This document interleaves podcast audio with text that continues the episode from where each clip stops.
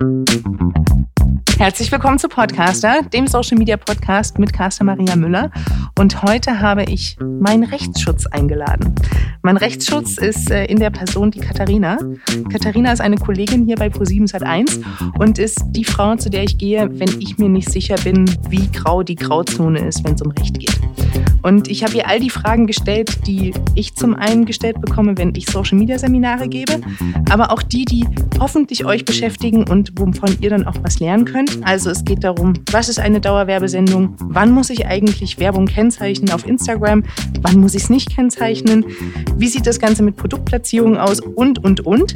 Und das Schöne ist, auch wenn äh, Katharina eine Juristin ist, redet sie so, dass man es versteht. Und äh, deswegen sage ich an der Stelle viel Spaß beim Zuhören. Hallo Katharina. Hallo Caster Maria. Schön, dass du da bist. Ich habe dich angekündigt als mein Rechtsschutz. Die wichtigste Frage zuerst.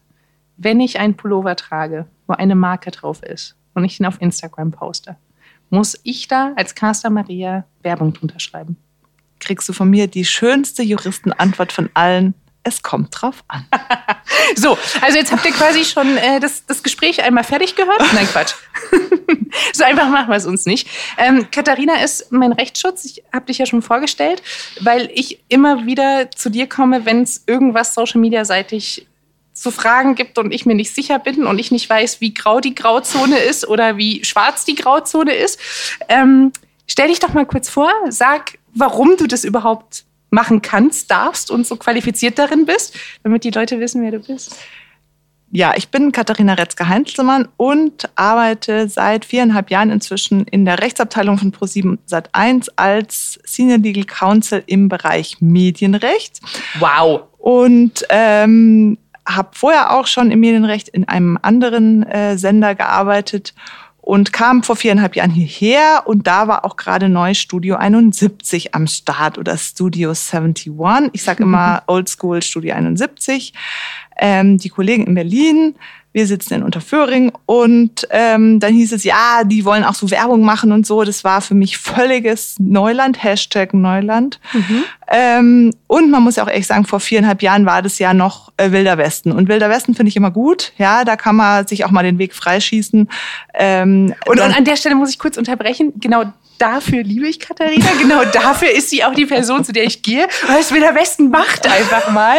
Hat sie so natürlich nie gesagt, aber genau diese Nee, hat sie so nie gesagt, weil das schon äh, äh bei Studien 70, wenn man dann als äh, Senior Legal Counsel aus Unterföhring in Berlin im start-upigen äh, Studio 71 Büro einreitet, ist man natürlich erstmal total beliebt. Und wenn man dann auch noch kommt und sagt, ah, also vielleicht, wenn man sowas verkauft, sollte man vielleicht auch Werbung draufschreiben, dann macht man sich also erstmal so begrenzt beliebt.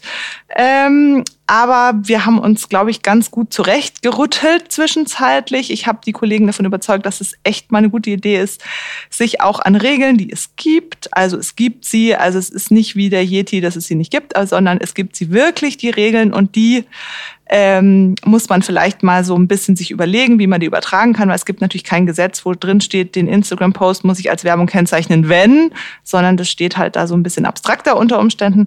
Das muss man sich dann alles mal anschauen und überlegen, wie jetzt für die spezielle Sache man das ähm, überträgt. Aber dass die Regeln gibt's und dann haben wir da sag ich mal, habe ich eine steile Lernkurve gemacht äh, und äh, inzwischen läuft es ganz, äh, ganz gut, würde ich sagen. Die Kollegen sind da sehr, äh, sowohl die Kollegen in Berlin als auch ja die, sag ich mal, stetig wachsende Social Media Abteilung hier in Unterföhring sind sehr äh, lernbegierig und äh, freundlich, das alles ordentlich zu machen.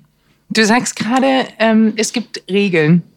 Kann man die Regeln in, in fünf Regeln zusammenfassen, sodass man wirklich grob weiß, so macht man nichts falsch? Es oder gibt eigentlich nur eine Regel oder eigentlich gibt es zwei Regeln und das, die sind eigentlich auch sehr schlicht.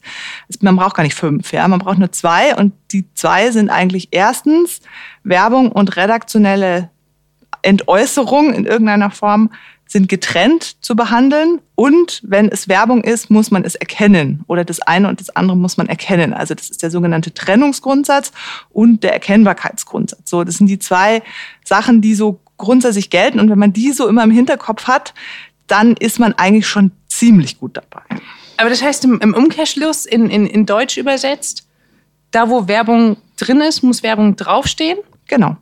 Und alles andere, was jetzt ein Medienhaus macht, so wie wir es sind, ist redaktionelle Arbeit. Genau, also wenn ich jetzt hier ein, äh, ein, äh, einen Facebook-Channel habe von The Voice oder von TAF oder keine Ahnung und da poste ich was, dann darf man erstmal davon ausgehen, dass das eine redaktionelle Entäußerung ist, dass da kein, niemand dafür was bezahlt hat, dass das so ist. Und wenn da sowas, äh, irgendeine Kooperation dahinter steht, dann muss man das kennzeichnen. Und das Gleiche gilt aber für Blogger, weil die auch als Redaktion im rechtlichen Sinne wahrgenommen werden? Genau. Oder? Also äh, wir hat so ein, so ein sehr schöne äh, O-Ton von der Richterin, einer Richterin hier in München bei der Watchdog-Veranstaltung in Köln vor ein paar Wochen. Die hat gesagt, die Modeblogger von heute, das ist ja eigentlich nichts anderes als eine neue Form von einer Frauenzeitschrift. So, äh, das kann man natürlich so sehen. Das sehen die Kolleginnen oder Kollegen vielleicht ein bisschen anders, aber jetzt für so äh, Leute, die jetzt schon ein bisschen älter sind, die verstehen das dann vielleicht ein bisschen besser, ja, dass das natürlich, wenn ich einen Modeblog habe und sage ich mal da meine eigenen Texte Veröffentlichungen, dann muss man erstmal davon ausgehen, dass das, sage ich mal, redaktionelle Texte sind, die ich aus meiner aus einer eigenen äh, Motivation raus äh, geschrieben habe und dass da nicht irgendjemand dafür bezahlt hat, dass ich das tue. So. Und wenn das so ist, dann muss man die Leute darauf hinweisen. Und tatsächlich ist es so, wenn so eine Richterin das auf so einer Veranstaltung sagt, dann ist es auch das Gesetz für die nein, nächsten. Nein, also die war es. Nein. Nein, das ist, wie gesagt, das ist ja auch einer der Grundsätze, die so, die so gelten. Die hat das nur sehr, sag ich mal, so fand ich ganz plastisch so gesagt. Das würde auch jeder so, äh, das würde auch jeder Jurist so unterstreichen, dass das, sag ich mal, so die Taktik ist. Das ist natürlich bei diesen ganzen neuen Mediengeschichten muss man jetzt für, für sag ich mal, das Recht hinkt ja immer so ein bisschen hinterher. Ja, das Recht ist, sag ich mal, ist jetzt so Stand Mitte der 90er Jahre, was so die Medienentwicklung an. Ich übertreibe, aber so ein bisschen in die Richtung und, und aber es entwickeln sich ständig neue Sachen. Jetzt war irgendwie erst YouTube und Facebook und jetzt sind alle auf Instagram und dann gab's Modeblog, die nur online, jetzt sind die Modeblogger jetzt alle auf Instagram und dann gibt's Twitch und hast, hast du nicht gesehen.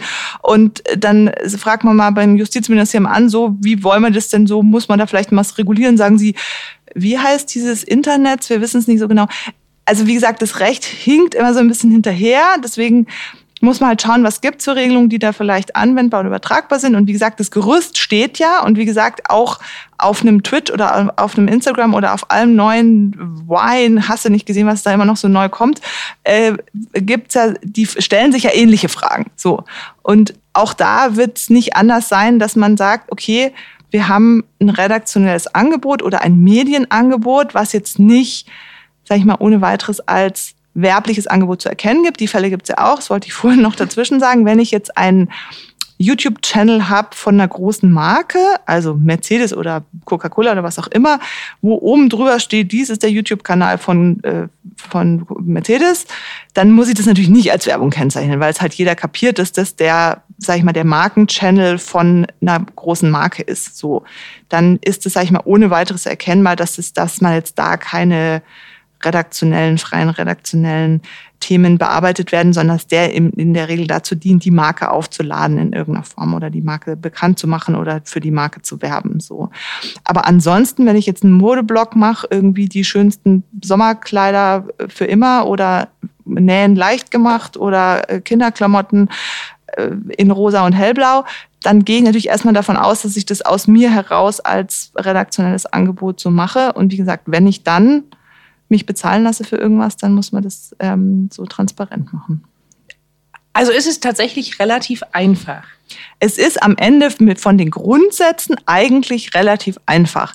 Es ist natürlich, es hat sich natürlich in diesem ganzen Bereich Social Media so eine, sag ich mal, so eine Industrie da so drumherum entwickelt, ähm, die sag ich mal, wo man schon Arten von Kooperation macht, wo man es dann unter Umständen nicht so ganz trennscharf machen kann. Und wenn man sich jetzt die Gerichtsentscheidungen, die ja durch, äh, durch, den, durch die Medien jetzt, also sag ich mal, durch die Eigenmedien galoppiert sind im Laufe dieses Jahres, ich sag nur Vreni Frost und so, ähm, war, wo ja auch wahnsinnig viel Aufregung plötzlich da sind, äh, wenn dann natürlich ein Gericht sagt und wir, wir müssen jetzt einordnen, nochmal sagen, okay, wir sind alle, diese Entscheidungen sind im vorläufigen Rechtsschutz entstanden. Das heißt, es sind Eilverfahren, auch wenn es so lange dauert, dass man immer nicht meint, dass es Eilverfahren sind, aber es sind am Ende Eilverfahren, das heißt vorläufige Entscheidungen, die jetzt noch nicht endgültig rechtskräftig oder in irgendeiner Form Bestand haben, ähm, dass in diesem Bereich äh, Gerichte auch mal Sachen sagen, wo man sich so am Kopf kratzt und denkt, hat,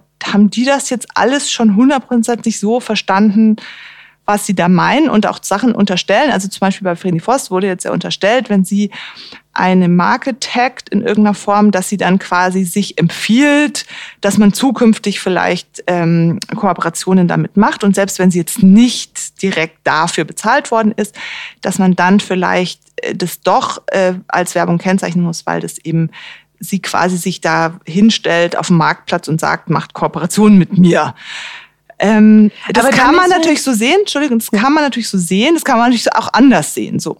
Und mhm. wenn ein Gericht jetzt sowas sagt, dann kann man jetzt nicht, muss jetzt nicht plötzlich hingehen und sagen, oh, oh, oh, ich habe irgendwie ein T-Shirt drauf, wo eine Marke drauf gestickt ist und deswegen muss ich jetzt alles als Werbung kennzeichnen. Also das ist ja die momentan die Taktik, die wo sich total schlaue Leute jetzt überlegt haben, jetzt kennzeichne ich einfach alles als Werbung. Nein. Ja. Also kommen wir doch mal gleich zu, zu diesem Fall. Ich sage mhm. immer, dass rechtzeitig gibt es aus meiner Sicht immer so viele Halbwahrheiten mhm. oder auch so, so Lügen, die da draußen kursieren. Und dann, dann ist das so eine Welle, die einmal über die ganze Branche schwappt. Und dann machen das fünf große Influencer und dann ist es auf einmal das Gesetz der Branche und es hat eigentlich gar nichts mit dem richtigen Recht zu tun, also mit dem mhm. echten Recht, mit dem du dich beschäftigst, nichts mit unserem Social Media Recht, was wir uns selber etablieren.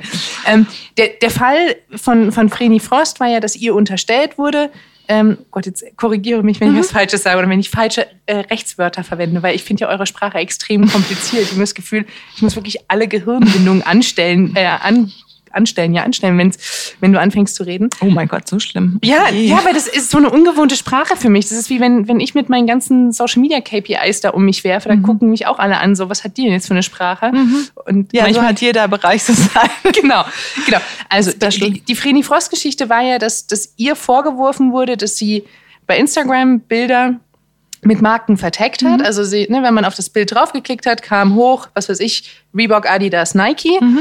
Und ähm, dass sie aufgrund dessen das Bild mit Werbung kennzeichnen muss, weil quasi sie mit ihrer großen Reichweite ja Werbung für diese Unternehmen gemacht mhm. hat. Und sie sagt ja, nee, ich habe dafür das ist keine kein Werbung, bekommen, weil mhm. ich habe kein Geld bekommen. Mhm. Mhm. Und dann kam dieses Urteil, von dem du gerade mhm. gesprochen hast, oder dieses ist genau, das ist ein Urteil, das, ist, ist aber nicht rechts, ist aber nicht rechtskräftig, weil die jetzt gerade, ähm, also A ist jetzt in, in die nächste Instanz gegangen, das heißt das Kammergericht, äh, das, das Oberlandesgericht in äh, Berlin entscheidet dazu jetzt gerade oder wird im Laufe des Jahres 2019 zu entscheiden. Das bleibt also spannend. Also es ist jetzt nicht so, dass das, äh, das Landgericht in Berlin entschieden hat, dass jetzt irgendwie Vreni Frost muss jetzt für immer äh, ins Gefängnis. Ins, ja, sowieso. Das sowieso. wir müssen alle sterben. Aber nee, aber das ist, wie gesagt, das ist alles offen. Mhm. Ähm, und man muss natürlich schon auch sagen, das ist so die Aufregung. Ich verstehe das, wenn man jung ist und in so einem Bereich sich betätigt, ja, und das ist ja auch wirklich was, wo Leute, glaube ich, von ihrem eigenen Erfolg ganz oft echt überholt werden, wo sie mhm. irgendwie was anfangen, weil sie da irgendwie Bock drauf haben. Und das ist ja auch wirklich eine schöne Kommunikationsform oder eine, eine journalistische Entäußerungsform. Ähm, und dann plötzlich fliegt es und sie haben und plötzlich merken sie, oh, oh, äh, da muss ich ja irgendwie äh, Steuern zahlen und ich muss irgendwie ein Impressum da drin haben und ich muss, oh, und äh, ich weiß jetzt gerade gar nicht und äh, jetzt will mir da jemand Geld bezahlen, dass ich irgendwas tue und ich weiß nicht. Also das ist natürlich, da werden schon junge mhm. Leute, sage ich jetzt mal, überrannt äh, und überholt von dem, von ihrem eigenen Erfolg unter Umständen idealerweise, aber auch teilweise halt äh, von dem, was, was da auf sie zukommt und was es noch zu beachten gibt. Ähm, jetzt habe ich den Faden verloren, ich wusste nicht mehr, wo ich, wo ich hingaloppieren wollte. Genau, und dann äh, plötzlich werden sie abgemahnt von einem Verband, der, sag ich mal, auch ein das muss man auch ja immer überlegen. Dieser Verband Sozialer Wettbewerb ist nicht unumstritten in, der, in seiner Zusammensetzung und auch seiner Praxis, wie man solche Dinge handhabt. Mhm. Ja. Ähm, Und plötzlich kriegen alle, kriegen alle hysterische Anfälle und Flecken und, und wissen überhaupt nicht, was zu tun ist. Und dann sind sie, haben sie plötzlich, müssen sie zum Anwalt und oh Gott, oh Gott. Und wir, also es ist alles ganz aufregend so. Und dann entscheidet plötzlich auch halt so ein Gericht sowas. Und dann denken sie plötzlich, das Leben ist zu Ende. So. Aber wie, wie ist das konkret? Also ich würde jetzt theoretisch, wenn ich jetzt Vreni Frost wäre, ich hätte jetzt einen Brief von diesem mhm. Verband bekommen, mhm. wo drin steht, was ich muss 20.000 Euro nachzahlen. Nee, nee. Nee. Also dieser Verband ist ja im Prinzip, läuft ja so, dass die haben Mitglieder und sagen, also wir wollen jetzt hier, dass der Wettbewerb in Deutschland äh, sozial adäquat funktioniert. Ja, die haben für sich eine Klagebefugnis, um solche Sachen abzumahnen und dann auch klagemäßig äh, im, in einem Zivilprozess ähm, zu diskutieren oder zu, auszustreiten. Und was sind das für Menschen, die diesen Verband gegründet haben? Also Menschen, das sind, Das sind, das sind Menschen und die haben dann Mitgliedsvereine, da kann man Mitglied werden in so einem, in so einem Verband. Also es gibt ja den großen, äh, äh den großen äh, UWG-Verband ähm, und dann gibt's noch so ein, zwei kleinere, ähm, die dann eben sich das zur Aufgabe gemacht haben, was grundsätzlich in meinen Augen auch eine gute Sache ist, dass man halt sagt, okay, es gibt, sag ich mal, Verbände, die sich um sowas kümmern, dass da, sag ich mal, der Wettbewerb gleichmäßig bleibt und nicht einer, weil er jetzt gerade äh, irgendwie meint, er muss übers Ziel rausschießen, das auch kann, sondern dass man halt sagt, okay, man kann so bei sowas auch einfach äh, sich ähm, zur Wehr setzen oder auch einfach da mal sagen, also das muss man mal gerichtlich überprüfen lassen. Also vom mhm. Prinzip her ist es schon eine gute Sache. Ähm, dass es da natürlich unter Umständen auch mal Auswüchse gibt, ja, das ist, ist so. Und ähm, aber wie gesagt, wenn man so eine Abmahnung bekommt, dann muss man halt schauen, äh, was steht da drin. Und da steht halt in der Regel drin, äh, unterlasst es bitte mhm. jetzt und auch zukünftig. Und dann musste im Prinzip eine normalerweise so eine Kostenpauschale irgendwie bezahlen. So. Wie hoch ist so eine Kostenpauschale? Die ist jetzt bei diesen Wettbewerbsverbänden in der Regel nicht so wahnsinnig hoch. Was heißt nicht so ich, wahnsinnig äh, hoch? Also jetzt, reden wir davon dreistellig, vierstellig? Ja, das sind also das sind entweder so mittlere dreistellige, kleine vierstellige Beträge. Also mhm. wie gesagt, das ist jetzt ähm, von Verband zu Verband auch, glaube mhm. ich, immer wissen, so, die dürfen auch meist Wissens nicht da so richtig hinlangen, sondern müssen mhm. im Prinzip ihre Kosten damit, äh, können sie damit abdecken. Mhm. Ja. Ähm, und halt und nur in dem Moment, wo du sagst, okay, wie das bei Vreni Frost der Fall war, dass sie gesagt hat, also hör mal zu, also wenn jetzt, wenn ich jetzt hier alle meine normalen Posts, wo ich irgendwie drei Marken getaggt habe, äh, als Werbung kennzeichnen muss, also dann wird, hat der Spaß einen totalen Loch hier für mich. Und das möchte ich nicht. Und deswegen möchte ich das juristisch diskutieren, das Thema. So. Mhm. Dann ist die zum Anwalt gegangen und hat gesagt, hier, ich habe die Abmahnung und da steht dann drin, also entweder du gibst die Unterlassungserklärung ab mhm. oder wir verklagen dich. Und dann hat sie sie halt nicht abgegeben und dann ist sie verklagt worden. So, dann mhm. äh, erlässt das Gericht ähm, in der Regel eine einstweilige Verfügung oder wenn das halt durchgeht, äh, eine einstweilige Verfügung. Das ist auch im, alles im Rahmen dieses dieser Eilverfahren. Und dann ähm, kann man dagegen eben Widerspruch einlegen und dann ist man da, wo jetzt Vreni Frost in der ersten Instanz war, nämlich am Landgericht, ähm, wo sie dann über die Wirksamkeit dieser einstweiligen Verfügung diskutiert hat. Wie gesagt, das kann man dann noch in die nächste Instanz führen, was sie jetzt getan haben. Und dann kann man die ganzen Spaß nochmal in der Hauptsache, also dann richtig, nicht nur im Spaß und schnell, sondern richtig und äh, in der Hauptsache dann nochmal über zwei oder drei Instanzen. Und ziehen. über welchen Zeitraum redet man dann? Viele Jahre unter Umständen. Und das ist ja total absurd, weil ja. ähm, also alleine das, also ich weiß gar nicht, wann das mit Vreni Frost war, das war irgendwann Mitte diesen Jahres also oder Anfang diesen mhm. Jahres.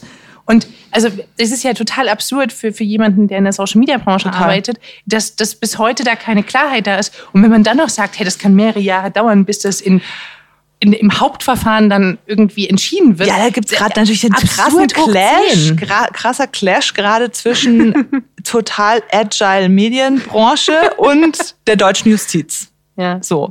Und man muss sich noch dazu sagen, also ohne jetzt allen Mitarbeitern der Berliner Justiz auf die Füße treten zu wollen, in Berlin ist es natürlich noch besonders hart, weil Berlin, die Berliner Justiz seit Jahren schon extrem überlastet ist und da geht es einfach nicht schnell. Mhm. In München, Kathi Hummels, die sind viel schneller. Also was ist viel schneller, aber die sind schneller. Da wird's jetzt ähm, genau. Also an, Kathi genau. Hummels war ja quasi eine ähnliche, ähnliche Geschichte. Geschichte genau. Die, die zeitgleich auch passiert ist, genau, mehr oder weniger. Genau, genau. Ähm, magst du da auch noch mal kurz erzählen, was Genau, da also das war ja so eine ähnliche Geschichte irgendwie. Da hatte dieser Verband ab, äh, abgemahnt 14 oder 16, also mehrere Instagram-Postings von ihr, wo sie eben auch äh, Marken getaggt hatte. Ähm, da hatte dann das äh, Landgericht in München eine mündliche Verhandlung anberaumt und die, äh, hat, da hatte man sich im Prinzip dann, äh, das wurde auch pressemäßig da so ein bisschen ausge, ähm, ausgeschöpft, das Thema.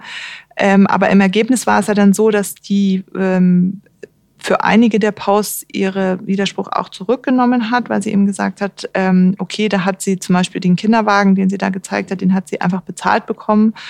Und da wäre natürlich eine Werbekennzeichnung dann doch mal angemessen. Bei einem Kinderwagen für 1000 Euro ist das eine gute Idee. Und äh, bei den anderen Sachen ähm, sieht es aber weiterhin nicht so. Und das wird jetzt im Frühjahr nächsten Jahres äh, in die Hauptsache, in der Hauptsache verhandelt. Und ähm, da hatte eben jetzt das Gericht in dieser, in diesem äh, mündlichen Verhandlung äh, im Frühjahr oder im Sommer diesen Jahres eben gesagt, dass sie der Auffassung sind, dass es wenn das tatsächlich nicht bezahlt ist und, sag ich mal, ja durchaus erkennbar ist, dass das jetzt, also das war so die Argumentation von äh, dem Gericht dort, die ein bisschen anders ist als jetzt die in Berlin, dass die gesagt haben, na ja, also gerade die Hummels, das jetzt das, ich weiß nicht wie viel fünf Milliarden äh, Follower, die bei Instagram Milliarden, hat. Ich, genau, ich, Milliarden ich weiß es jetzt gerade nicht.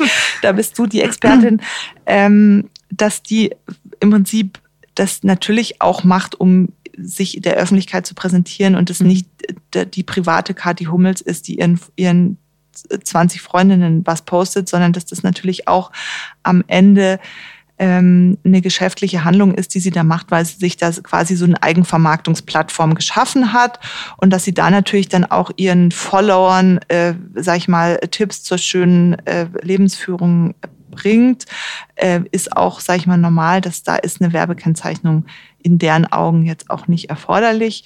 Ähm, wie gesagt, die Argumentation ist jetzt juristisch feinsinnig immer so ein bisschen anders, aber im Ergebnis sagen die halt, also wie gesagt, das kann sich auch immer noch mal ändern mhm. in, im Laufe des Instanzenzugs. Da muss man mal gucken, was da noch so rauskommt. Aber die sagen natürlich jetzt das einfache Vertaggen von einer Marke in einem Posting auf einer Plattform wie jetzt die von Kati Hummels, die, sag ich mal, der Eigendarstellung äh, dient, würde sie jetzt ähm, nicht als kennzeichnungspflichtig sehen. Und, und das ist ja das Absurde an dieser Situation aktuell, dass es einmal diese Entscheidung gibt, ja, musst du nicht muss ich ehrlich sagen, ja, und bei dem anderen, ja. also naja, weil äh, letztendlich so jetzt mit mit einem nicht für den Laien ist es schwer zu verstehen. Ähm, äh, Background ist es so ein bisschen, okay, das, die Münchner sagen so, die, wo war Kathi die Hummels? Das war Berlin? Nee, das war München, München die Frost war in Berlin. Äh, andersrum, ja. genau, also Berlin genau. und München ja. äh, sind sich halt nicht einig. Und, und jetzt ist diese, diese Grundlage genau, bei also, uns in äh, Deutschland so ein bisschen, du kommt halt drauf an, ob äh, in Berlin wohnst oder ob du unten nee, im Süden rumhängst. Nee, so ist es ja nicht. Also weil es ja auch, also es gibt ja kein, sag ich mal, Case Law oder Präzedenzrecht in Deutschland, sondern es entscheidet halt, jeder Einzelfall wird anhand der gesetzlichen Vorgaben wieder entschieden, mhm. ja. Und, das sage ich auch den, habe ich den Kollegen auch immer mal wieder gesagt, es ist total normal, dass verschiedene Gerichte zu verschiedenen Sachverhalten unterschiedliche Sachen entscheiden, weil es vielleicht auch wenn das für den Laien vielleicht jetzt nicht ohne weiteres erkennbar ist, aber weil es doch in den einzelnen Fällen unter Umständen Unterschiede gibt, die eine unterschiedliche Einschätzung auch rechtfertigen. So, wie gesagt, wir haben noch keine obergerichtliche Rechtsprechung, die rechtskräftig ist in einem Hauptsacheverfahren. Wie gesagt, das kann noch einen Moment dauern. Ja. Süß, dass ähm, du von dem Moment redest. und, aber wie gesagt, bis dahin, aber bis dahin ist ja auch eigentlich alles gut. Also mhm. Äh, ich, auch da muss man immer so die, die hektischen Flecken mal ein bisschen wieder wegatmen, ja, weil wir einfach überlegen uns, okay, wir haben, wir hangeln uns, sag ich mal, an der gesetzlichen Grundlage, die wir ja haben. Wir haben dann noch diverse andere. Von der Wettbewerbszentrale gibt's äh, äh Handreichungen zu Instagram. Es gibt die FAQs oder jetzt die Matrix von den Medienanstalten. Ähm, also es ist ja nicht so, dass man jetzt sagt, wir tappen da total im Dunkeln oder stochern im Nebel, sondern ähm, wir haben, sag ich mal, ein, äh, eine Umzäunung, in der wir uns bewegen. Und solange wir uns in der bewegen, wird auch alles gut sein. Ja. Ähm, es bringt überhaupt nichts, jetzt irgendwie äh, zu sagen, oh Gott, und wir wissen überhaupt nicht. Und diese Ungewissheit, die bringt uns um und es ist alles ganz grauenvoll.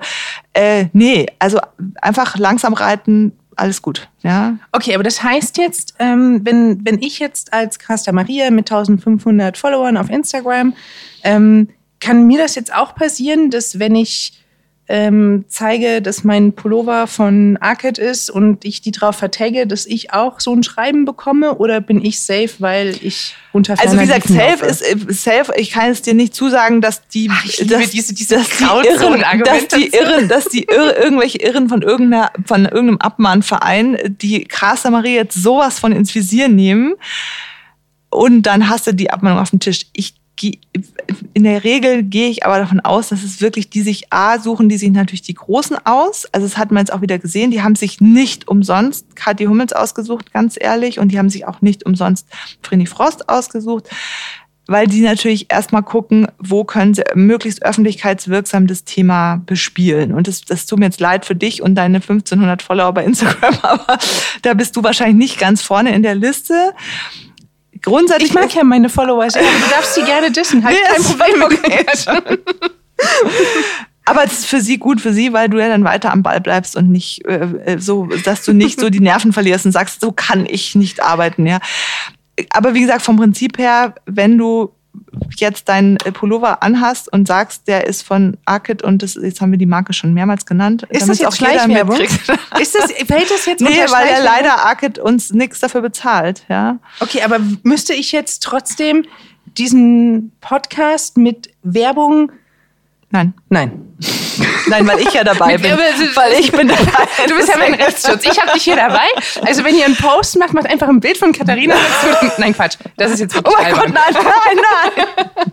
nein, jetzt, jetzt wird's albern. Nee, aber das, da muss ich jetzt nichts irgendwie machen, obwohl ich die Marke Wie gesagt, wenn die, wenn die Marke, nee, also wie gesagt, das ist ja, wenn es redaktionell erforderlich ist, was es ja ist, weil wir das ja am Hand dieses Beispiels jetzt mal durchgespielt haben, ja. das Thema, äh, dann haben die halt jetzt die Kollegen Glück gehabt, weil sie fünfmal genannt worden sind. Ähm, aber vom Prinzip her ist das halt jetzt im Rahmen der redaktionellen äh, Freiheit, die du und wir hier haben, auch in Ordnung. Wenn und aber jetzt Arcade mir vorher Geld gegeben hätte mhm. oder mir den Pullover geschenkt hätte, mhm. wie wäre es dann? Auf deinem Instagram-Post? Nee, jetzt hier in dem so, Podcast. Oder auf dem Pullover sieht man ja nicht. Hier. Ja gut, man sieht ihn nicht. Hast du recht, da war jetzt äh, gut Denkfehler. Also auf dem, auf dem Instagram-Post, wenn das bezahlt ist, wenn das, äh, wenn die dir den Pullover bezahlen und sagen, zieh den. Nee, die schenken mir den. Die bezahlen ja, mir den. Die, die, genau, schenken, die schenken dir den Pullover und sagen, zieh den doch bitte mal auf deinem nächsten, äh, in deinem nächsten Posting an. Dann muss man das kennzeichnen, klar, weil das, sag ich mal, du da äh, eine Werbewirkung in irgendeiner Form erzeugst damit. Und wenn und ich auch eine Geld, einen geldwerten Vorteil hast. Also die Vergütung, also äh, auch die Regelung, also Grundregelung Nummer ein, wenn Geld fließt, ist immer Werbung. Also das mhm. ist ja auch ein No-Brainer, muss man sagen. Und auch, wenn man sonstigen geldwerten Vorteil hat. Das heißt, wenn ich was bezahlt kriege, wenn ich ähm, waren oder Dienstleistungen zur Verfügung gestellt würde, ein Flug, Hotelübernachtung, äh, wie gesagt, ein Pullover, ähm, wie gesagt, beim Pullover ist es halt jetzt, wenn jetzt du wie heute einen schlichten schwarzen Pullover anhat, wo jetzt überhaupt kein Label drauf ist, dann äh, muss man halt ehrlich sagen, okay, dann äh, ist es überhaupt null erkennbar. Dann würde ich sagen, stellt sich das Problem überhaupt nicht mangels mhm. Erkennbarkeit. Ja, wenn ich aber, es gibt ein sehr schönes äh, Posting von Frini Frost, wo sie so ein T-Shirt angesetzt, wo riesig groß Vogue drauf steht. Ja, wo man halt schon sagen muss, okay, da muss man halt ähm, auch die Eigenart des Mediums immer mal so ein bisschen im Hinterkopf behalten. Und das ist, wegen, wegen habe ich am Anfang ja auch gesagt, es kommt drauf an, äh, weil man natürlich bei so einem Medium wie Instagram, was so ein sehr starkes Bildmedium ist, und man hat einfach ein Bild, wo man ganz intensiv eine Marke erkennbar zeigt, ist halt schon die Frage, ob einem da eine Werbeabsicht unterstellt werden kann. Und genau, also da mhm. stößt man dann argumentativ auch immer mal an Grenzen, weil es halt überhaupt nicht transparent ist, was da eigentlich im Hintergrund gelaufen hat. Ob jetzt der Instagrammer oder die Instagrammerin sagt, okay, ähm, ich trage das, weil ich das so wahnsinnig schön finde, das T-Shirt, oder ich trage das, weil ich mit der Vogue immer schon mal was machen wollte und die auf mich aufmerksam machen wollte, oder ich trage es, weil Vogue mich schlicht dafür bezahlt hat, dass ich es trage. Mhm. So. Aber wie ist das dann wenn ich zum Beispiel, ich laufe leidenschaftlich gern, ist auch kein Geheimnis, sieht man auf meinem Instagram-Account, rede ich auch drüber. Jetzt würde Polar um die Ecke kommen und mir eine Laufuhr zum Testen geben. Mhm. Wenn ich, ähm, ich, ich trage die, mhm. man sieht die auch auf Bildern, ich mhm. sage, ob sie gut oder schlecht ist. Ähm, und in dem Moment, wo ich sie wieder zurückschicke und sie wirklich nur getestet habe, muss ich das dann auch als Werbung also kennzeichnen oder wie ist es in so einem Fall? Genau, also das ist ja, sag ich mal, was, was man im Fernsehen schon ganz immer kennt, gut, ist das Thema Produkttests. Ja, das mhm. ist ja, sag ich mal, ein Format, was es so schon immer gibt. Es gibt auch im Radio oder so, dass man sagt, hier, man testet jetzt irgendwie Pulsuhren, ja, oder keine Ahnung, jetzt zu Weihnachten wird immer Discounter gegen äh, teure Lebensmittel getestet. So, dann geht man natürlich hin und kauft es ein oder und da kommt man jetzt eben wieder an die an dem Moment, wo man überlegen muss, wo biegt man ab. Wenn jetzt Polar die Uhr bezahlt hat, sag hier, teste die doch mal und du testest die und sagst, ja, die ist super deswegen und ist doof deswegen. Das heißt, ein richtiger Produkttest anhand von klar nachvollziehbaren Kriterien.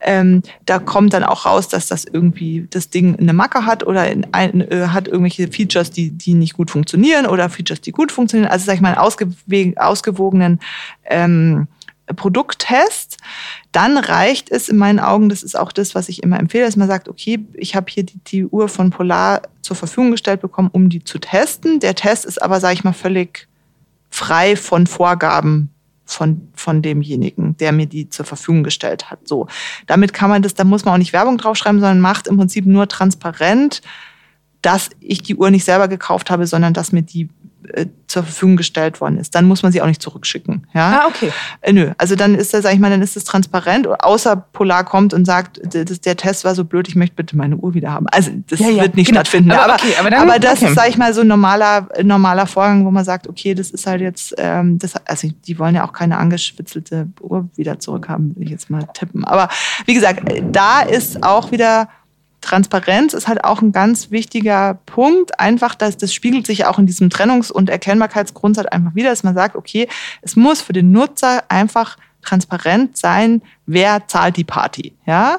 Zahle ich die quasi selber mit meiner Arbeitsleistung, indem ich da redaktionell mir lustige Sachen ausdenke, oder werde ich von irgendeinem Dritten dafür bezahlt, hier lustige Sachen mir zu überlegen. Und wenn aber Polar kommt und sagt, hier hast du die Uhr, mach doch mal ein schickes Posting dazu, Casta Maria im Sonnenuntergang mit der schicken Uhr, super schickes Bild, äh, kriegst du die Uhr dafür, weil du so wenig Follower hast, kriegst du keine Kohle, sondern nur die Uhr dafür. Ähm, dann muss man natürlich, dann muss man, dann muss man natürlich Werbung draufschreiben, weil ja. die gesagt haben, okay, ich will nicht, ich will kein ernsthafter Produkttest, interessiert mich überhaupt nicht, sondern ich will, dass du als Role Model diese Uhr trägst und das äh, unter deine vielgeschätzten Follower äh, postest. so. Okay. Und wie ist es, wenn ich jetzt zum Beispiel bei einem Event eingeladen werde?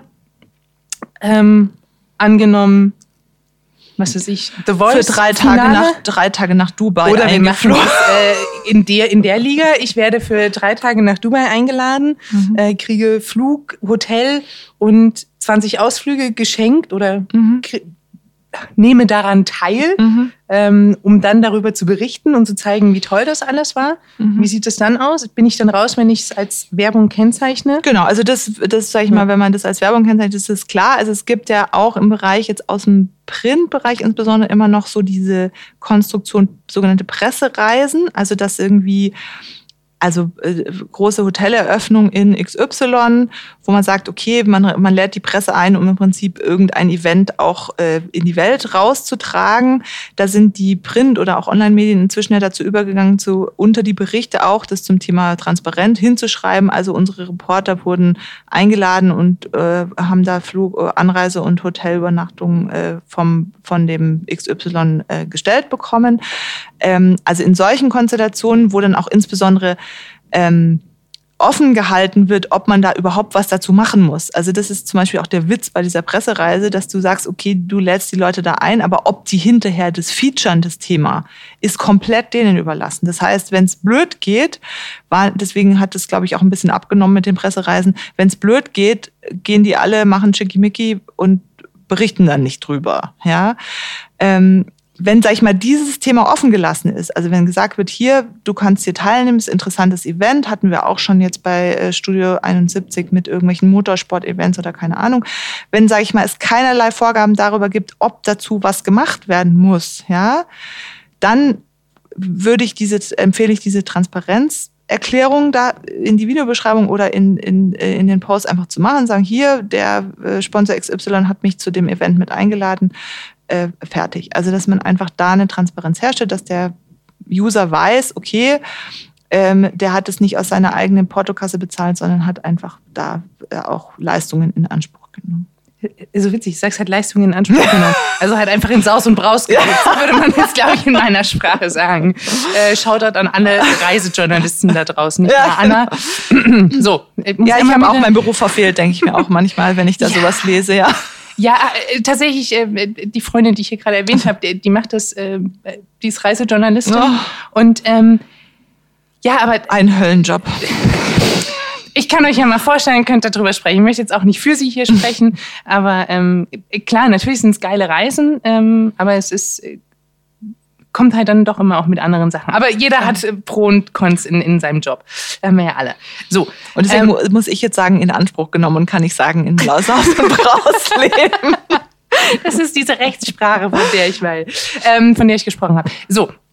Jetzt haben wir über, über Werbekennzeichnung, glaube ich, schon sehr, sehr viel gesprochen. Mhm. Ich hoffe, dass die, die Menschen das verstanden haben, weil das, das ganz häufig kriege ich dann auch die Frage gestellt. Also ich hatte jetzt letztens einen Social Media Basic Kurs hier im, im Haus und habe äh, Kollegen von uns erzählt, wie Social Media funktioniert und warum wir es machen und bla bla bla. Und äh, dann hat sich äh, eine Teilnehmerin gemeldet und hat gesagt, ähm, äh, immer wenn ich jetzt eine Freundin in meiner Insta-Story erwähne und sie namentlich erwähne, dann sage ich darunter Werbung wegen Personennennung. Und, und dann war ich so, war ich so ein bisschen, ähm, also das ist, glaube ich, sehr übertrieben. Also davon rate ich ganz klar ab. Also das ist ja, wie gesagt, die Frage bin, habe ich, ist mir auch gestellt worden, schon als diese Vreni Frost-Geschichte losging. Don't, macht's nicht. Also, Warum? Warum redest du davon? Weil das, weil das wieder irreführend ist. Mhm. Also wie gesagt, das ist halt, äh, wir haben über Transparenz gesprochen, wir haben über Erkennbarkeit gesprochen. Und wenn ich was kennzeichne, was keine Werbung ist, damit entwerte ich andersrum die Werbekennzeichnung für echte Werbung wieder. Mhm. Also das ist einfach Quatsch, ja. Und ähm, wenn da, wenn das Werbung ist, dann muss da auch welche drin sein. Wie gesagt, wir haben die Grenzfälle, wo jetzt gerade man die Rechtsprechung und so schaut, wie man damit umgeht. Und ich denke, da wird es jetzt über die nächsten ein, zwei Jahre auch noch mehr Klarheit geben. Aber dieses Hashtag Werbung wegen Markenerkennbarkeit, Hashtag Werbung, also das ist auch als Kennzeichnung so, also absolut nicht klug, das so zu machen. Gibt ja auch diese, diese Halbwahrheit da draußen, dass alles, was über 25.000 Follower hat, äh, sobald da eine Marke zu sehen oder ähm, ja, gut, dargestellt wird, dann, mhm. dann kann man davon ausgehen, dass dieser Account einen großen Einfluss hat oder dass da halt auch Geld schon geflossen ist oder fließt. Also diese, dieses das Thema, war, dass ab einer bestimmten genau. Größe dann irgendwie das auch gekennzeichnet Also das ist, war jetzt im Prinzip ja die eine Erkenntnis aus dieser, äh, aus dieser LG Berlin-Entscheidung, wo man jetzt aber tatsächlich erstmal gucken muss, wie das weitergeht, weil das LG Berlin hat ja eine Gleichung aufgestellt, die man so aufstellen kann, aber was nicht zwingend ist, dass man sagt, okay, 25.000 Follower ist eine erhebliche Menge. Da macht man das nicht mehr zum Spaß, sondern da ist es immer geschäftliche Handlung und deswegen muss man das als Werbung kennzeichnen. Also die ist ein bisschen jetzt auch aus, von der juristischen, ich will euch nicht langweilen mit juristischen Argumentationen, aber das ist von der juristischen Argumentation so ein bisschen äh, zu kurz gesprungen unter Umständen oder zu weit, je nachdem, aus welcher Ecke man kommt. Aber ähm, das, also ich meine, aber am Ende muss man schon sagen, dass natürlich ähm, das Ergebnis zu sagen, okay, ich habe 25.000 Follower, ähm, ich mache das nicht mehr nur zum Spaß. Und das ist das, was ich schon auch bei Studien 70 den Creatoren auch immer noch mal mit auf den Weg gebe, wo man manchmal so das Gefühl hat, die haben also ich sag mal, die jungen Leute haben den Ernst der Lage noch nicht so ganz verstanden, dass das eine Relevanz hat und auch eine geschäftliche Relevanz, dass sie in einem Business tätig sind, ja, und dass es in diesem Business Sachen gibt, die man beachten muss. So, jetzt ist diese Grenze, die, die da bei Vreni Frost, die ist jetzt ja völlig willkürlich. Die hatte halt jetzt gerade zufällig 25. Das können auch nur fünf sein, das können auch 50 sein, man weiß es nicht. Ja? Mhm. 25 finde ich jetzt eine, ist eine relevante Größe, aber ich finde 15 auch schon eine relevante Größe. So, die Frage ist, wo hört jetzt der wo fängt jetzt der geschäftliche oder der Business-Charakter von so einem Account an, ja, mhm. den wird man sicher nicht auf einen Follower genauso festlegen können. Ja, ja also tatsächlich, man, man, man sagt so, wenn, wenn man 25.000 Follower hat, kann man theoretisch davon leben. Ja. Also dann hat man so einen Wert nach mhm. draußen. Jetzt kommt natürlich auch drauf an, in welchem Business. Also wenn man jetzt die 500. Äh, Modebloggerin innerhalb einer Stadt ist, dann ist es wahrscheinlich ein bisschen schwierig, mit nur 25.000 mhm. auszukommen, um sich auch eine Miete in München zahlen zu mhm. können. Aber das ist so, man sagt immer, das ist so mhm. der, der, der Punkt, wo es dann aber das weiß ich gar nicht, ob das beim, beim, LG Berlin, ob das da überhaupt eine Rolle gespielt mhm. hat oder ob das tatsächlich jetzt einfach Zufall war, weil ja. die, weil die Frenifrost einfach die Menge an Verlorenen. Also wieder so eine magische Halbwahrheit, die da draußen Ja, also wie gesagt, ja. das ist jetzt nichts, wie gesagt, es gibt kein Gesetzbuch, wo steht, wenn du 25.000 Follower hast, dann musst du alles, wenn irgendein, irgendein Logo zu erkennen ist, musst du Werbung draufschreiben. Nein. Mhm. Okay, wir kommen, wir kommen ein bisschen von dem mhm. Thema weg, weil wir haben jetzt schon ja. relativ lange drüber ja. gesprochen. Es gibt ja noch so andere Halbwahrheiten, die ich kurz mit dir mhm. durchsprechen wollen würde, damit die Menschen auch noch was anderes mitbekommen, weil wenn sie sich das Ganze hier Genau, anhören. ich muss noch eine Sache sagen. Ja. Also, schaut euch, schaut euch einfach diese, diese Matrix von den Landesmedienanstalten an. Schaut euch von der Wettbewerbszentrale gibt's einen Leitfaden zum Thema Instagram. Also es gibt da wirklich viel Hilfsmittel, ohne dass man jetzt irgendwie schwierigen Anwalt äh, konsultieren muss oder so, um sich, sag ich mal, so das Grundgerüst mal drauf zu schaffen. Und das empfehle ich dringend, weil wie gesagt, businessmäßig ist man halt unterwegs und da muss man einfach gucken, äh, wenn ich jetzt eine Kneipe aufmache, brauche ich auch einen Gewerbeschein. Das ist dann so ähnlich. Ja, und äh, wie wir ja auch schon in anderen Folgen gelernt haben, ähm, wenn man mit Social Media Geld verdient, muss man auch Steuern zahlen. Gehört auch mit dazu. Ist, mhm. Naja, also klar, ne? Egal, da kommen wir vom Thema ab. Ähm, ich werde ganz häufig so, so, so wie gesagt, Halbwahrheiten gefragt. Und ähm, wenn ich jetzt diese Fragen hier stelle, heißt das nicht, dass ich nicht die Antworten dazu weiß oder ich glaube, die Antworten dazu zu wissen. Ähm, ich möchte sie einfach nur in der Form auch stellen, wie sie mir begegnen und wirklich deine fachliche Meinung dazu haben oder dein, mhm. dein fachliches Urteil. Mhm. Diese Sprache hier ein bisschen zu strapazieren. ähm, wenn ich jetzt, äh, Frage Nummer eins, wenn ich ein Bild auf Social Media poste, was ich selber gemacht habe, vom Sonnenuntergang ohne Polaruhr. Ähm, gehört das dann Facebook, Instagram, Twitter, Snapchat, wem auch immer? Haben die die Rechte an dem Bild? Auch das kommt, da kommt es ein bisschen drauf an.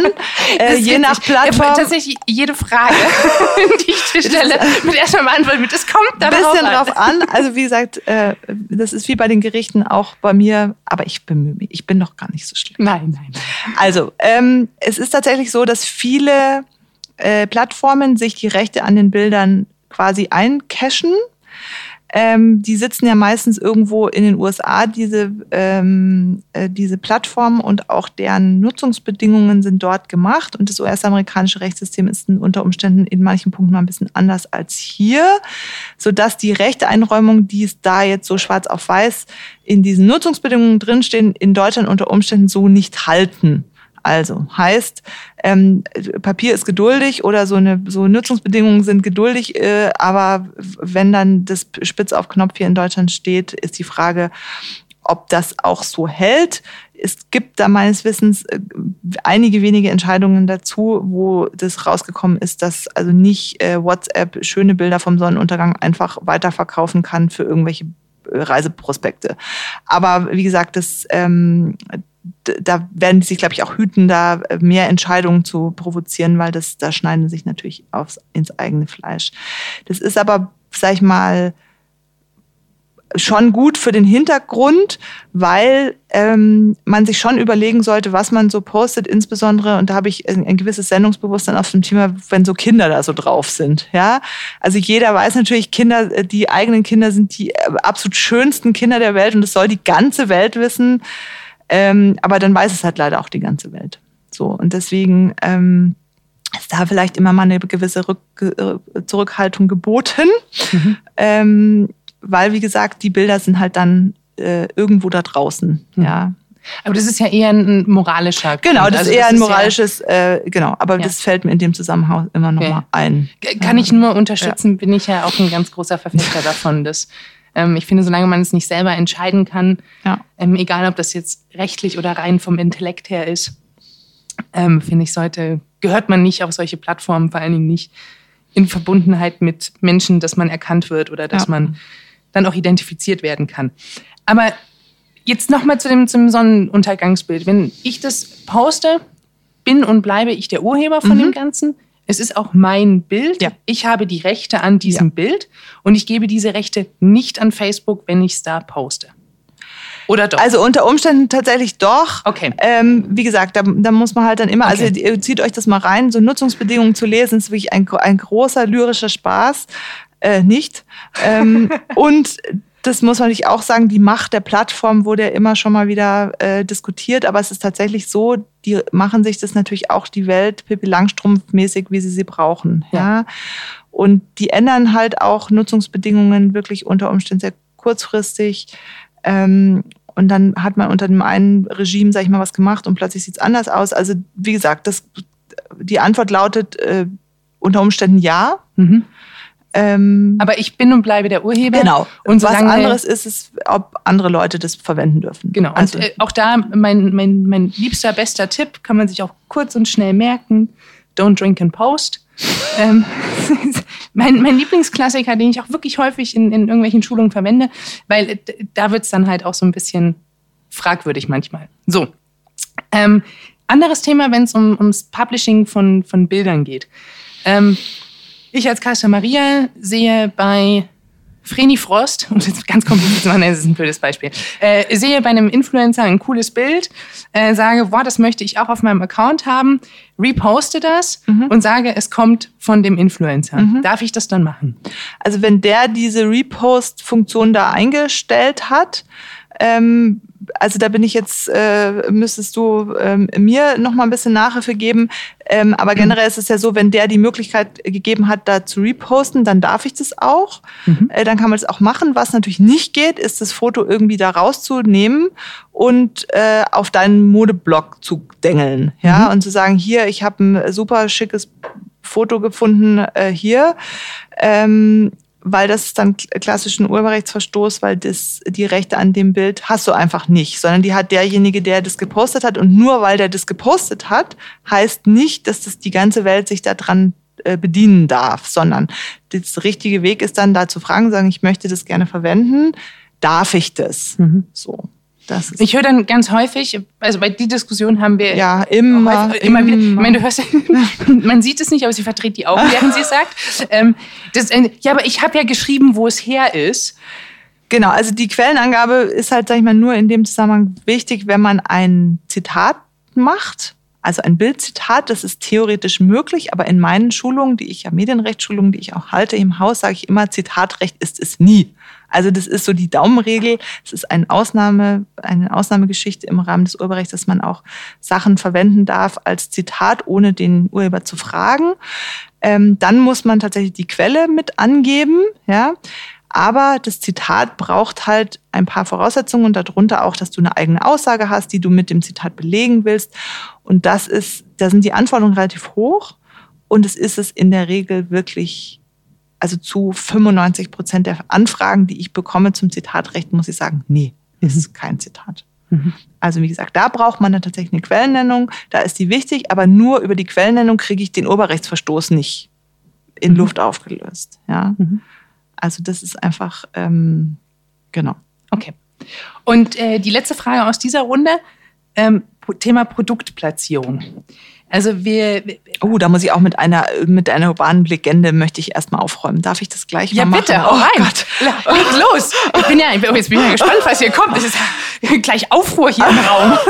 Also Produktplatzierung ist eine Sonderwerbeform, die nur im Bewegtbild funktioniert. Nein. Ja. Aber heißt das dann, dass ähm, Instagram Stories was ja Bewegtbild ist. Also wenn du Snippets hast, ja. wo du, sag ich mal, Video Content im weitesten Sinne hast, Snippets hast, da ist theoretisch, wie bei Facebook Live oder ja. so, ist theoretisch ein, eine Produktplatzierung, ich sage theoretisch eine Produktplatzierung möglich, aber ich, also wie gesagt, der, ich, ihr seid wahnsinnig alle kreative Menschen da draußen.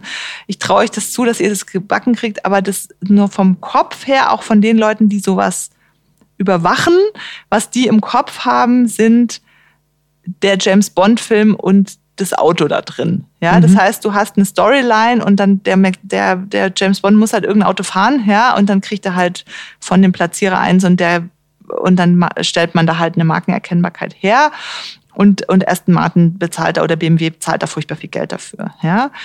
Ähm, das ist das, was jetzt, sage ich mal, so der äh, normale Medienaufseher im Hinterkopf hat, wenn er Produktplatzierung hört. Der hat nicht im Kopf, äh, fünf bis zwanzig Sekunden Snippets über Instagram, über in irgendwelchen Instagram Stories, wo im Prinzip eine Storyline äh, ist, die einen Anspruch hat, für einen Einzeller. Also, äh, weißt ja, du, das ist, ja.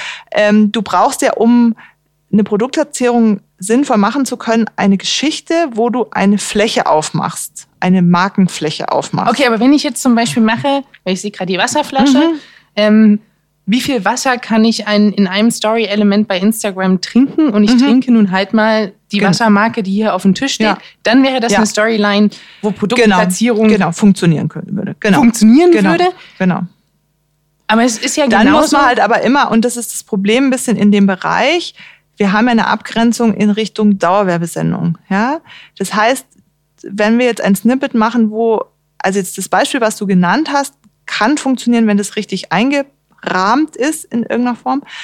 Wenn aber, sag ich mal, das Snippet nur darin besteht, dass einer 15 Flaschen Wasser austrinkt, und, äh, und möglichst immer noch das, das Label hingedreht, dann ist es halt die Grenze zu ziehen, dass das ein Werbespot für das Wasser ist, halt schwierig. Ja. ja okay.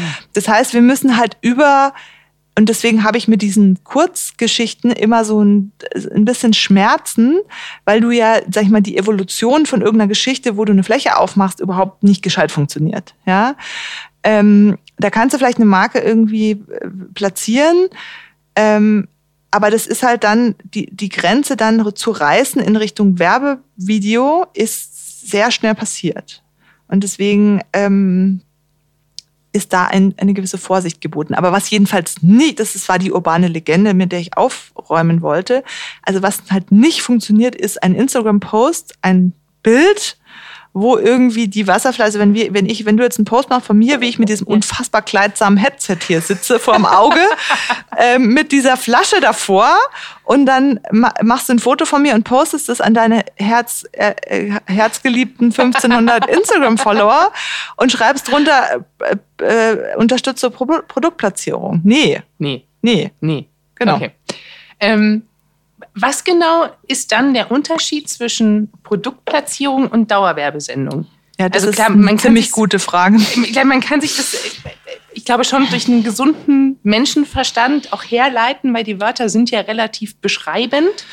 Aber also als genau, also als Daumenregel, ähm, also eine Produktplatzierung, da hat derjenige, der das der das, also ich sage jetzt mal Video, weil es eben äh, Videocontent ja sein muss, hat, hat die redaktionelle Hoheit. Das heißt, er entscheidet, was da inhaltlich passiert. Sobald der Kunde kommt und sagt, ich möchte aber nicht, dass du rechtsrum oder sondern linksrum fährst oder ich möchte, dass das und das und das gesagt wird oder das und das und das passiert, sind wir raus aus der Produktplatzierung. Weil, auch das wichtiger Punkt, Henne-Ei. Also es muss erst eine Storyline, eine Geschichte geben, was in diesem Video passiert und dann wird eine Fläche für einen Dauerwerbesendungskunden geöffnet. So. Und nicht andersrum. Also wenn das Huhn zuerst da ist, dann sind wir in der Dauerwerbesendung unter Umständen. Wenn jetzt der Kunde kommt und sagt, mach doch mal ein Video mit Mineralwasser, dann ist schon vorbei. Ja, mhm.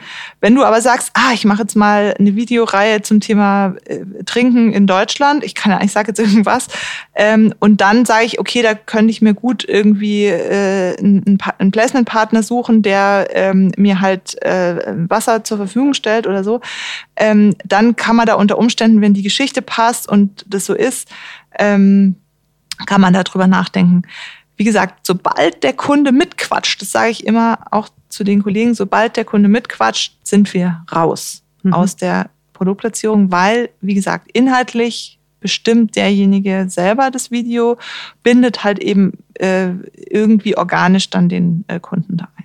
Das heißt, ähm, eine Caro Dauer, die den lustigen Wortwitz macht, dass sie eine Dauerwerbesendung hat, äh, ist jetzt nicht ganz so smart. Mhm. Okay. Gut, sorry, Caro. an der Stelle. Du, ähm, wir ist halt die Frage, ob das so, im, äh, ob das so, äh, so, ein, so ein Spaß wie bei äh, Stefan Raab mit der Dauerfernsehsendung ist. Also das muss man alles im Einzelfall ja. auch prüfen. Mhm. Ähm, ich bin mit meinen Fragen tatsächlich durch. Du bist schon am Ende. Ja, ja weil es ist natürlich auch sehr viel Stoff. Oh Gott, und, jetzt haben wir äh, alle fertig gemacht. Ja. Alle tot du hast alle totgeredet mit deinem Quatsch. Vielen Dank. Vielen Dank auch, ja.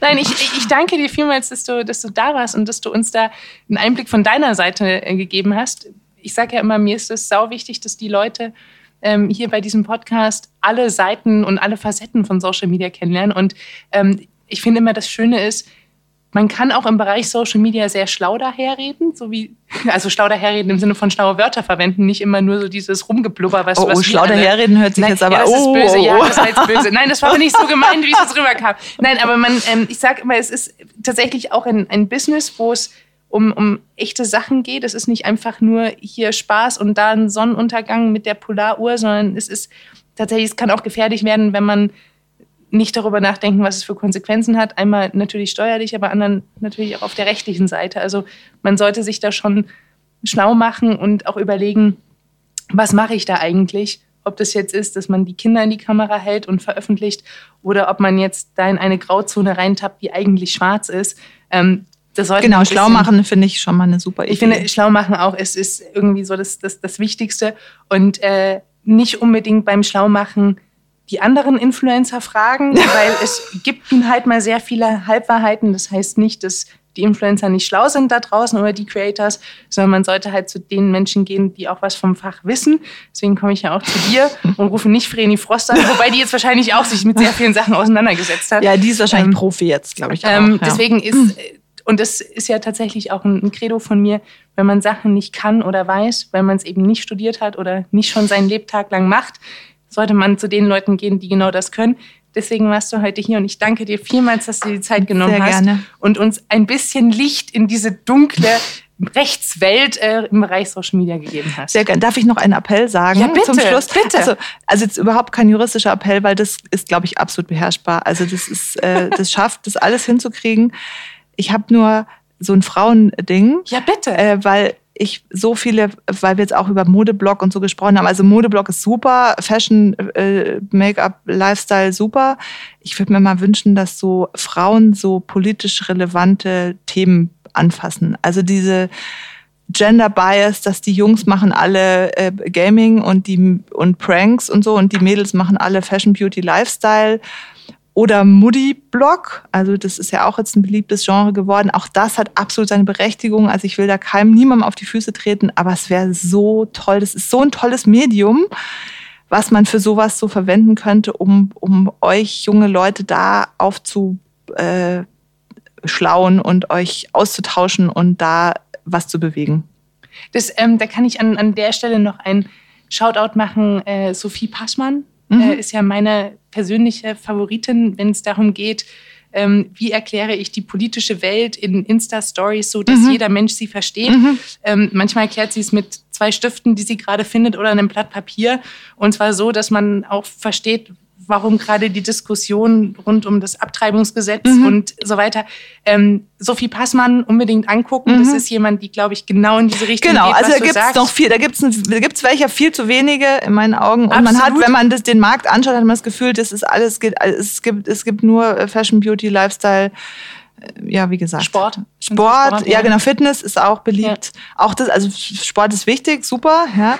Ähm, aber wie gesagt, das äh, äh da gibt es draußen bestimmt welche, die Sendungsbewusstsein haben auf dem Thema und dann wäre das doch mal eine Idee für euch. Ja, und zumal man, äh, ja, ich, ich, bin ja immer der große Verfechter von, ich finde, es auch schon wieder gibt einem ganz viele Möglichkeiten, Dinge zu inszenieren Absolut. und ähm, unterhaltsam darzustellen. Absolut. Und ähm, ich wirklich, ich freue mich jedes Mal, wenn Sophie Passmann eine äh, Insta-Story macht, weil ich mir wieder denke, krass, was zaubert die da schon wieder zusammen mit so wenigen Mitteln? Und es ist einfach Ihr ist es auch egal, ob sie geschminkt ist oder nicht und ob sie auf dem Bett sitzt oder irgendwo anders. Hast du die auf der Liste schon hier für deinen Podcast eigentlich? Ja, die steht relativ weit oben. Ah, ja, ja, steht, schon, steht schon mit drauf. Also wenn noch sonst noch jemand da draußen ist, dann meldet euch doch bei so Casta Maria, die hat äh, ein offenes Ohr für euch. Absolut. Ich danke dir, dass du da warst. Sehr gerne.